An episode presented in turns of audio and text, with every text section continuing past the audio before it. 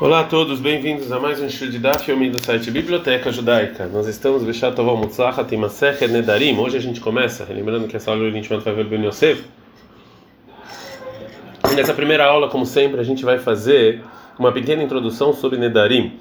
O, é, o nome, a tradução da palavra Nedarim em português é juramentos. E obviamente que o nome dessa, desse tratado fala sobre juramentos e coisas proibidas, né, que uma pessoa se proíbe.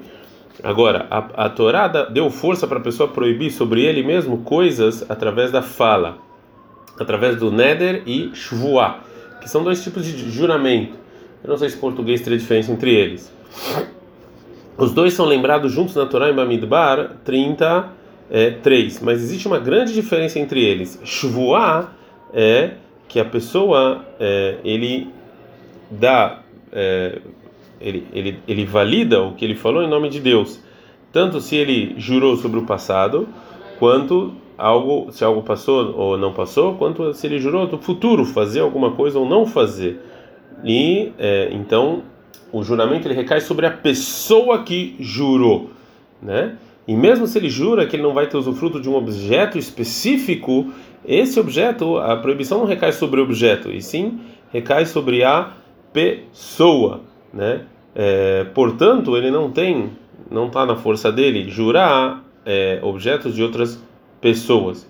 Mas Neder é diferente, que a Neder ele proíbe um objeto específico, por exemplo, de usufruto, e a proibição recai sobre o objeto. Então ele sim pode proibir também objeto de outras é, pessoas. É, por esse mesmo motivo também, chuvoar recai até para uma coisa que ela não tem muita é, é, que, que, ela não tem, não dá para você materializar, materializar ela, como por exemplo uma ação, enquanto que neder precisa de algo é, material. É, então nosso tratado de nedarim está falando sobre neder de proibições em que a pessoa proíbe um objeto através do neder que ele fez, como a gente vai, como a gente vai é, ver. É, mas na Torá, em alguns lugares da Torá também a palavra neder tem a ver com alguma coisa relacionada ao templo. Como por exemplo, se a pessoa ele jura, né, ele nadar o animal dele para sacrifício e etc. Como é que então você faz esse neder? Como é que você faz esse tipo de juramento? Então eu falo, por exemplo, esse objeto é proibido para mim, então recai sobre ele esse neder.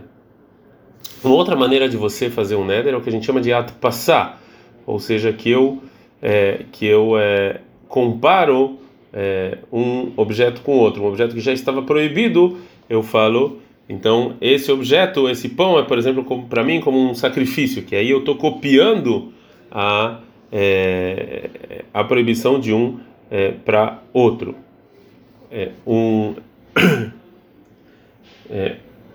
o, todos os neder e shuvot que são proibidos eles, é, eles não recaem com pensamento, e sim só se eu falo. Parte é, grande do nosso tratado que a gente vai falar, vai falar qual é a explicação, qual é a língua correta para você fazer um neder, porque o neder é só de acordo com a língua que você falou, de, de, o que, que você tirou, qual é a palavra que você é, usou. E uma das regras que sempre vão voltar aqui na Maserha é que Bnei Darim, ou seja, que Neder vai de acordo com a, a maneira normal das pessoas é, das pessoas falarem, das pessoas dizerem. Qual, é qual é a maneira normal das pessoas falarem?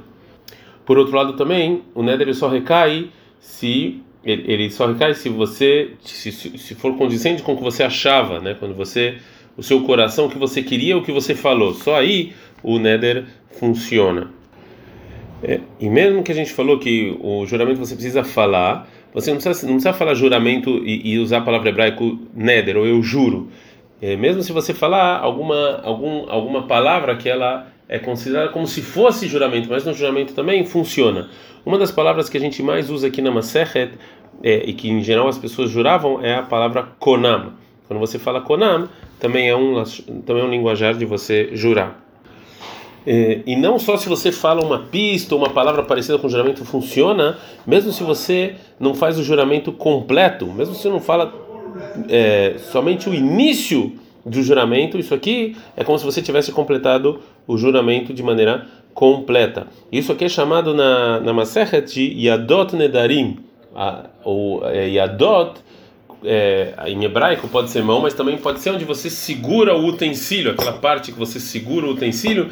Então, no juramento, é, quando você só fala um pedaço, é como se estivesse segurando todo o juramento, igual aquela parte da, da panela ou do copo que você é, segura. Isso é chamado Yadot Nedarim, como se fosse é, a, a, mão do juramento, né, que é só parte do juramento que você fez.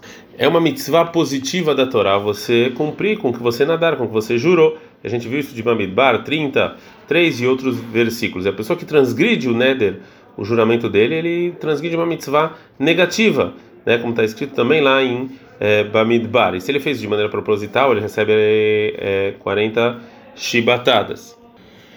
Uma pessoa que ela jurou e ela se arrepende do juro dele, ele pode ir adiante do tribunal de três pessoas e pedir para anular o neder dele, anular o juramento dele. E o tribunal, eles permitem esse esse juramento. E através dessa permissão, então, retroativo é como se esse juramento não existisse. Né? Essa lei não está de maneira clara na Torá, e sim, a gente aprendeu isso oralmente. É, e o tribunal em geral faz isso através de uma porta, um peta, ou seja, que a gente fala talvez algum pequeno arrependimento que ele que ele fez. O pai ele pode anular o juramento da filha quando ela é jovem, até ela chegar a 12 anos e meio, e o marido também pode anular o juramento da esposa que está casada com ele, né? E, e esse anular, é, o juramento, a Torá deu o direito para eles fazerem isso. Então essa é a introdução de Maseret Nedarim. É, aqui gente, só nas primeiras aulas a gente vai traduzir Neder e Shvuah como juramento, mas depois a gente vai seguir mesmo com a palavra em hebraico Neder, que é mais fácil. Ad kan.